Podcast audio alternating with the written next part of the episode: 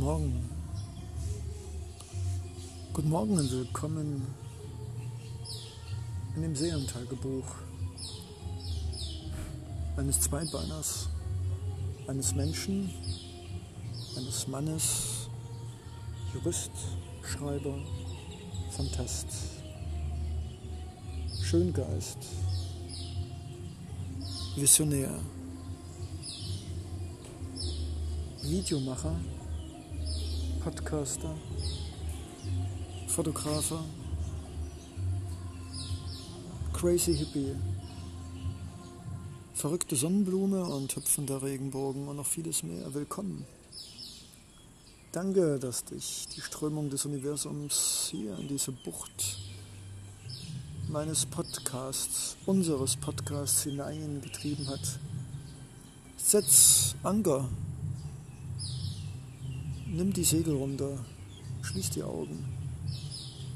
Hör einfach die Hintergrundgeräusche von Hunden, die Wache halten im indischen Tempel, hier in Ipu, einer Distriktstadt, groß und hässlich und schmuddelig und leicht depressiv und leer und etwas ausgelaugt und ausgetrocknet nach zwei Jahren Restriktionen.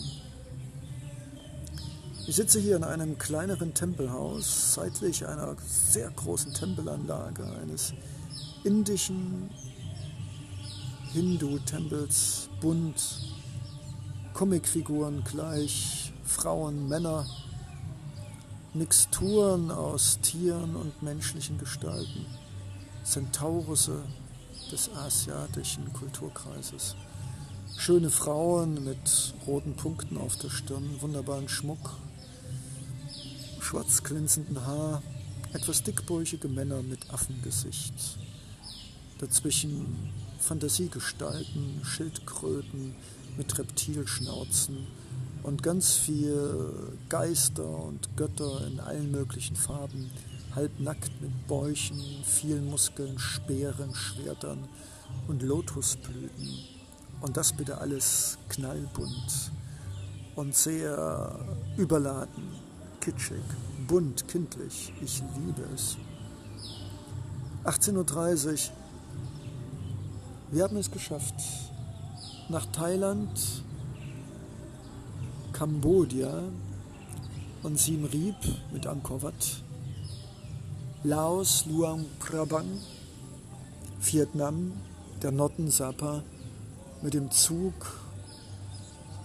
nicht gerade schön, schmuddelig und schlecht klimatisiert, nach Saigon, über Ningbing und Hoi An. Indien, nein, Indonesien war das Ziel, but das Universum entschied anders. Und so ging es von Saigon nicht nach Bali und nicht nach Java, es ging nach Singapur, einer aufgeräumten und wohl der diszipliniertesten und vorbildlichsten Großstadt, die ich je gesehen habe, mit dem Versuch, alles zu modernisieren, zu Smart Cityen mit mehr oder weniger großem Erfolg. Der Mensch bleibt ein Trampeltier, da helfen auch keine Smartphones und ausgeklügelte elektronische Zielsysteme, die dann doch wieder von Menschenhand ersetzt werden müssen, weil irgendwo was Kleines nicht funktioniert und alles kollabiert. Und nun von Singapur über die Landgrenze nach Malaysia. Ungeplant. Malakka, eine Distriktstadt geprägt von Tourismus, hässlichen Hotels, bunkerähnlichen Ruinen von gigantomanischen Hotelanlagen, wären sie denn fertig geworden, bestimmt unter den acht Weltwundern gelandet wären. Aber Größenwahnsinn findet manchmal ein jähes Ende, und so durfte ich den Besuch einer Moschee abstattend, um wunderbare Meditations- und Gebetsbilder machen zu dürfen im Sonnenuntergang, mit viel Emotion und Spiritualität sehen, wie Millionen von Tonnen verbaut worden sind in gigantomanischen, pyramidengroßen Hotelanlagen. mit schönen Postern. Und wären sie denn fertig geworden, wäre Karthago stolz auf sie gewesen. Es kam aber wie immer anders und Pandemien sind manchmal nicht einzuschätzen. Und so durfte ich durch eine Geisterhafenstadt spazieren gehen mit riesigen, unfertigen Hotelgebäuden, pyramidengroß, leere Augen, nie mit Fensterscheiben ausgefüllt, großen Postern mit großen Versprechungen. Der Wind spielt mit den Betonhüllen, mit den Resten einer unvollständigen Baustelle, die wahrscheinlich nie wieder von Menschenhand weiter betrieben wird. Ja, es hat seinen Charme zu sehen, wie Dinge verfallen, zergehen, erodieren und kurz vor dem Beendigungsprozess doch noch vom Schicksal gestoppt werden. Hart und bestimmt brutal für die, die geplant hatten, mit riesigen Summen, mit Business und Geschäften eine Ruine, eine Tempelruine des 21. Jahrhunderts, des Wahnsinns, der Technologie und Gigantomaniehörigkeit, zerschellt am Größenwahnsinn, wie die Titanic auf dem Boden der Realität liegt, unsinkbar und doch gesunken. Ja, Geschichte wiederholt sich. Und nun bin ich in Ipu. Große Erwartungen, leicht schwelende Enttäuschungen. Eine Distriktstadt, nein, eine City, eine Mega-City. Gigantisch, groß, hässlich, ameisenhaft, stinkend, emotionslos. Es wird gearbeitet, es wird Motorrad gefahren, es wird gegessen an allen Ecken. Die Menschen sind meistens sehr dicklich, fahren jeden Meter Motorrad, ja. Aber sie sind freundlich. Und ich bin halt eben sehr dünn. Vielleicht fällt es mir deshalb so auf, dass unsere vor allen Dingen männlichen Motorradfahrer doch die gesamte Sitzgelegenheit ihres Motorrads benötigen, um darauf Platz zu haben.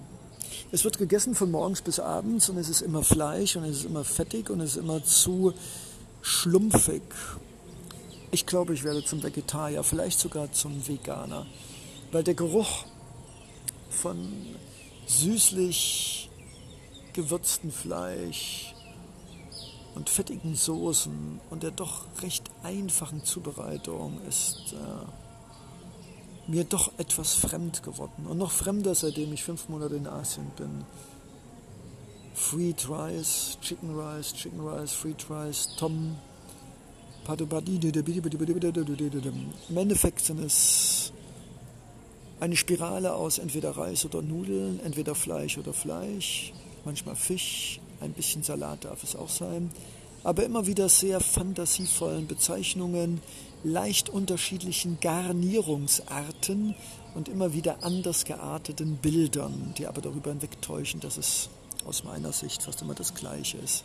Es schmeckt immer anders, aber irgendwie sieht es und schmeckt es doch irgendwie gleich. Ja, ich sehne mich nach Pancakes, ich sehne mich nach organischen Honig, Joghurt, Zimt, Pfannkuchen, Joghurtstreusel und Vanillegipfel. Erstaunlich, was fünf Monate Asien mit meinem Fleischbedürfnis und indischen Essensgewohnheiten machen. Gestern im India privilegiert feierte ein alter Mann mit gefühlten fünf Frauen und sieben Kindern, gleich einem Haremsverantwortlichen, die Geburtstage zweier seiner Töchter, dreier seiner Töchter. Und ich bekam am Ende für mein freundliches, wohlwollendes, immer wieder von meinem Tisch zu ihm zunickend, ein Stück Kuchen. Ich denke mal, es war ein Konglomerat aus Zucker, aus Zucker und Zucker und Schlagsahne, aber es schmeckte fantastisch. Und ich merke, dass ich doch auch ein schwacher Geist bin. Und hätte ich nicht schon vorher Banane und Mango und Cashos und Rosinen gegessen, so hätte mich ein schlechtes Gewissen überkommen. Aber so war alles gut und die Torte fand im Magen ihren Platz zwischen Gesunden. Und jetzt sitze ich hier nach einer einstündigen, aufregenden, mit aufgespannten gelben Sonnenschirm auf dem Fahrrad sitzenden Tempeltour in einer Höhle, in dessen Inneren eine Treppe angelegt war, um auf den darüber befindlichen Berggipfel zu steigen. Ja, das ist was Besonderes. Ich fühlte mich groß und stark und auch ein bisschen schlapp, denn die Luftfeuchtigkeit ist hoch, die Temperaturen gigantisch, die Sonne am Äquator brennend heiß. Aber geschafft auf dem Gipfel oder fast.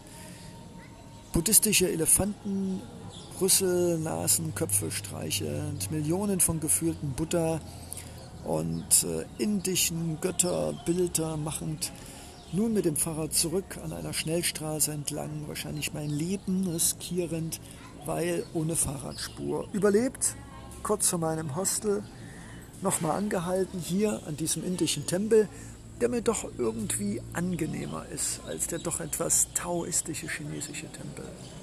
Don't ask me, ich mag es bunt und süß und verkitscht und die Menschen in den indischen Tempel, die hinduistischen Gläubigen, ich mag sie. Sie sind bunt und sehen aus wie Comicfiguren. Sie lachen und winken und sind doch anders als etwas mehr chinesisch geprägten, die auch sehr schön sind, aber doch immer irgendwie busy, geschäftig und immer so denkend und manchmal richtig geschäftlich. Da lobe ich mir doch den Hindu-Tempel mit ganz viel Lotusblumen, wunderbaren gekleideten Frauen und Männern in Brokat und klappernden Schellen und wunderbaren Farben, mit wunderbaren Schmuck. Ja, ich bin doch ein Inder im Herzen, der es mag, die Farben und die klingenden Glöckchen und die Tanzmusik auf den Trommeln, die einlädt, im Gegensatz zu den eher chinesisch geprägten, die doch eher Zeit und Rituale ankündigen und nicht wie im Indischen Musik und Freude und Tanz bedeuten. Ja, ich sitze hier in einem kleinen Nebentempel, der mich angezogen hat, weil in der Mitte dieses kleinen Daches ein Baum ist. Ein wunderbarer, nicht alter, nicht gigantischer, aber schöner alter Baum.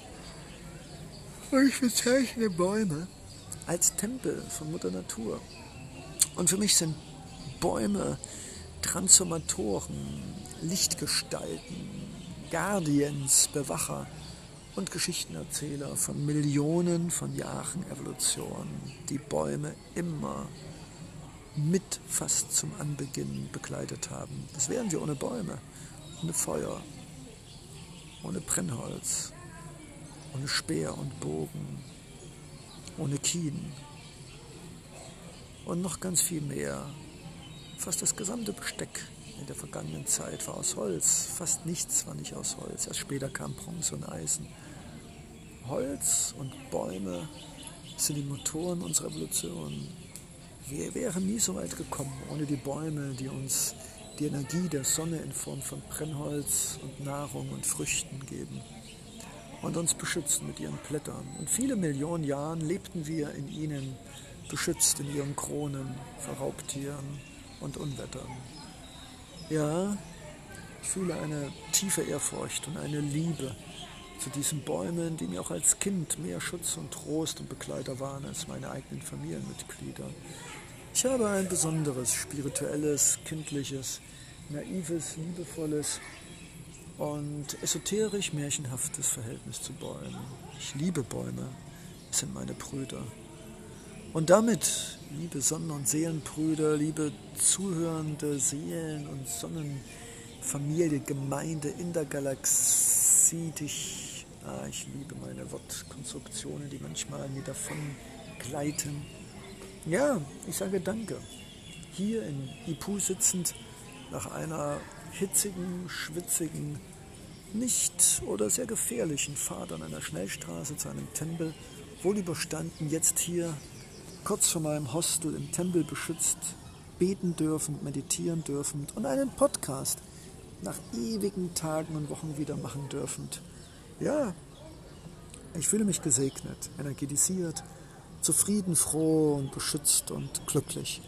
Gleich noch für den Hostelinhaber eine wunderbare Seele, die übrigens selbst malt, und zwar wunderbar mit Wasserfarben. Noch ein kalligraphisches Dankeschön. Und dann vielleicht noch einige Cashos und Rosinen und vielleicht noch was Indisches, Kleines, Süßes. Wir sind doch auch nur Menschen. Wenn schon kein Podcast, dann irgendwas Süßes. Yay! Einen festen Händedruck, ein großes Lachen, viel Licht, Farbe und Freude wünsche ich dir und mir und uns. Und ja, bleib mit mir zusammen. Bleib verbunden mit dir, deinen Gefühlen, deinen Träumen. Bete, meditiere. Wir müssen nicht Christen, Buddhisten oder sonstige Angehörige von Gruppen sein, um für Frieden, für unsere Eltern, für Freunde, für die Zukunft zu beten, zu meditieren, Dinge herauslassen zu dürfen und hereinzulassen. Ja, lasst uns spirituell sein.